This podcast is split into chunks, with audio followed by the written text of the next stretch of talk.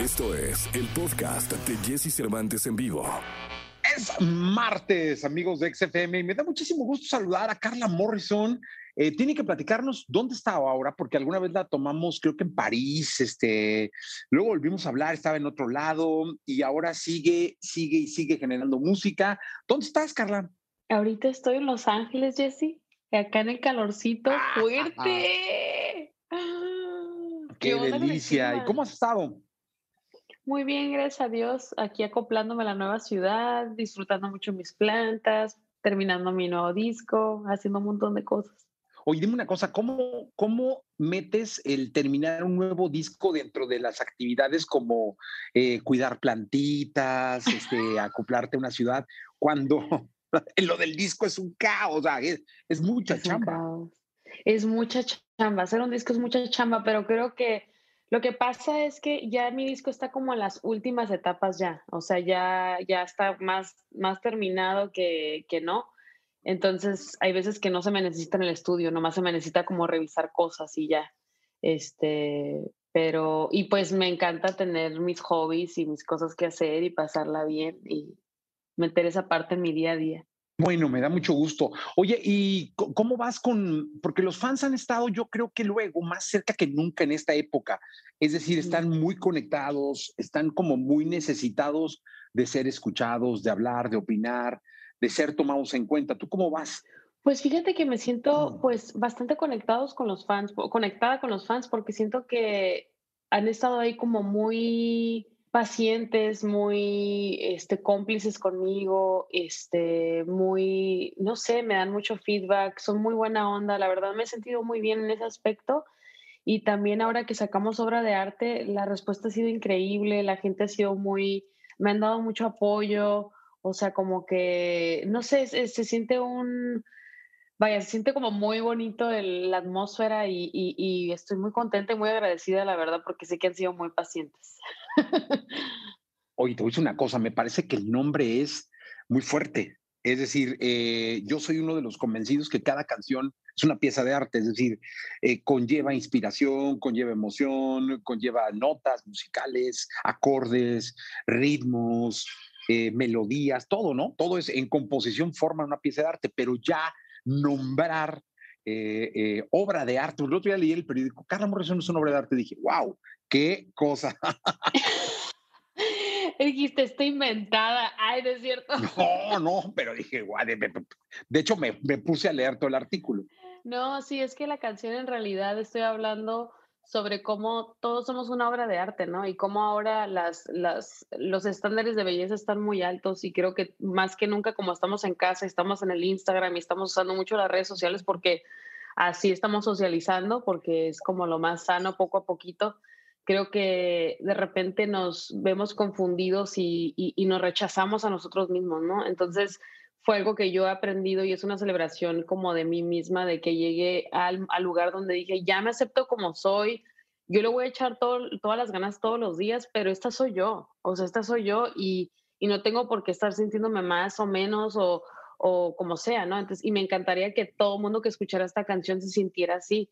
Entonces, este, pues la canción le, le, puse obra de arte porque soy una obra de arte y, y, te enamoraste y te entregaste totalmente a mí y puras de esas, ¿no? Entonces, es una rola para que la pases chido, la pongas antes de irte de, de farra y, y, la disfrutes un montón.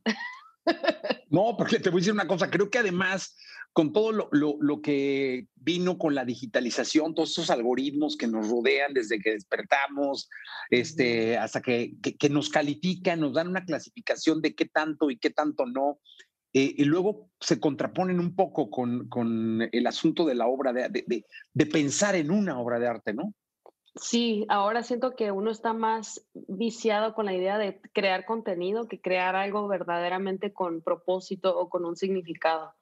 ¿Y por qué? Porque estamos hambrientos de la aceptación del público, hambrientos de, llenar un espacio y, y, de también decir, yo también estoy haciendo algo, ¿no? Entonces, creo que no hay nada como tomarse el tiempo, ¿no? Y eso es algo que aprendí mucho cuando vivía en París, iba a los museos y me enteraba de cuánto tiempo les había, les había tomado pintar una Venus, era como, ¡oh, qué fuerte, o sea, fueron añales, o sea, fue toda la vida ahí estar pintando la pieza, ¿no? y, son obras de arte que, que uff, o sea, que hasta ahorita todavía las estamos celebrando y visitando y tomamos vuelos para ver estos, estas cosas tan especiales. Entonces creo que es importante darnos cuenta de eso, ¿no? De que el arte toma tiempo. ¿Y eres obsesiva de los números? ¿Cómo? ¿De qué tipo de números estamos hablando? De los streams, de los views, de los likes, de los shares. No, fíjate que no soy obsesiva. Definitivamente son como una especie de, de, de signo, ¿no? Como que puedes ver más rápido, como, ah, mira, está pasando esto, está pasando lo otro, ¿no? Pero creo que al final del día, a mí, bueno, últimamente siento que soy más obsesiva de hacer algo bien y algo que me haga feliz a mí, ¿sabes? Como no estar sacar, sacar algo y decir, esto salió en el momento y, en, y, dice y exactamente es como yo quiero. Claro, me hubiera encantado que saliera todo al mismo tiempo y que fuera perfecto y yo fuera una Beyoncé y fuera perfecta, pero no todos somos Beyoncé, ¿sabes? Está bien también ser tú mismo. Entonces, soy más fan de, de hacer algo de calidad y hacerlo al tiempo que es el que se tiene que hacer. Cuando dijiste de qué tipo de números te iba a decir, de los que vienen precedidos del signo de pesos. ¿Verdad? Ya sé, no, pues sí. ¿De esos no? Pues sí, también. Uno bueno, al final del día uno tiene que preocuparse, pero la verdad es que tampoco soy muy gastalona. Entonces, este, soy una persona que me gusta gastar y, gastar mi dinero bien, de una manera correcta, porque yo siempre he tenido el temor de que un día me voy a despertar muda y que qué voy a hacer sin mi voz. Entonces trato de cuidar mucho y ser prudente, ¿no? Al final del día yo me fui del rancho, pero el rancho no se fue de mí, entonces yo tengo que cuidar lo que es mío. Eso, muy bien. Si no, en un abrir y cerrar de ojos se va. No importa si nunca has escuchado un podcast o si eres un podcaster profesional. Únete a la comunidad Himalaya. Radio en vivo. Radio en vivo. Contenidos originales y experiencias diseñadas solo para ti. Solo para ti. Solo para ti. Himalaya. Descarga gratis la app.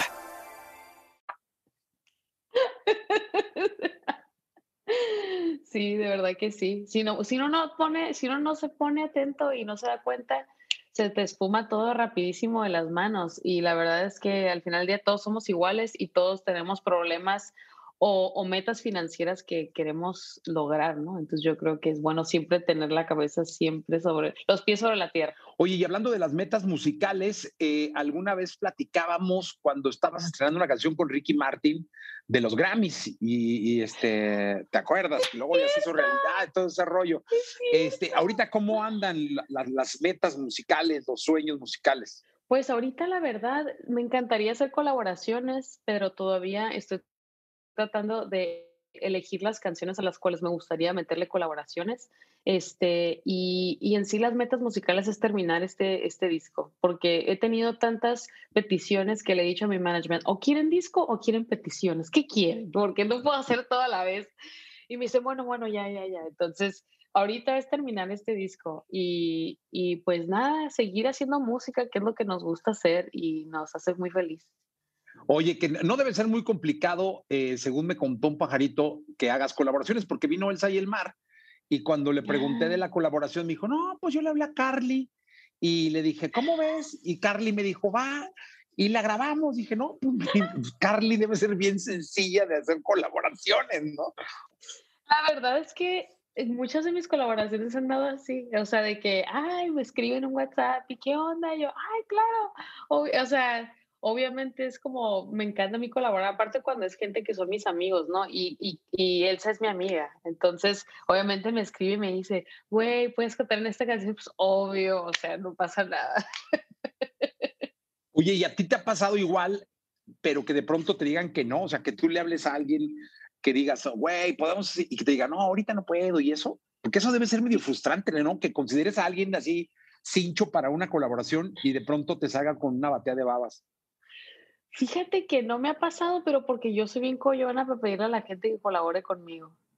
O sea, yo ah. creo que a las dos personas que les he pedido que colaboren conmigo ha sido a Eli Guerra y a Alejandro, Alejandro, pero no le he pedido, o sea, todas mis colaboraciones han dado por invitación de ellos hacia mí. O sea, y yo creo que por eso no me ha pasado, pero ya me va a pasar y pues me va a romper mi corazón. Oye, que, que estamos justo a la mitad del año. O sea, justo partiendo en dos este 2021, eh, que pintaba de inicio diferente, pero ha ido recorriendo y, tiene un panoramita ahí como medio verde, medio, medio de, que nos puede dar optimismo en torno a la música en vivo. ¿Tú cómo, cómo, cómo ves, cómo pintas? Pues sí me han dicho lo de la música en vivo y a mí me encantaría, obviamente me encantaría volver a los escenarios ahorita, pero yo creo que lo voy a trazar para el próximo año para poder terminar este disco. Aparte, no solo quiero terminar el disco, pero quiero preparar el show en vivo. Quiero que se ponga chido, o sea, que cuando la gente venga a mi concierto sea una experiencia distinta a la que han visto antes y que verdaderamente valga la pena, ¿no? Entonces, este, yo creo que para el próximo año, pero yo ando viendo ahí que andan haciendo, andan haciendo conciertos y ya me dan ganas a mí también de ir.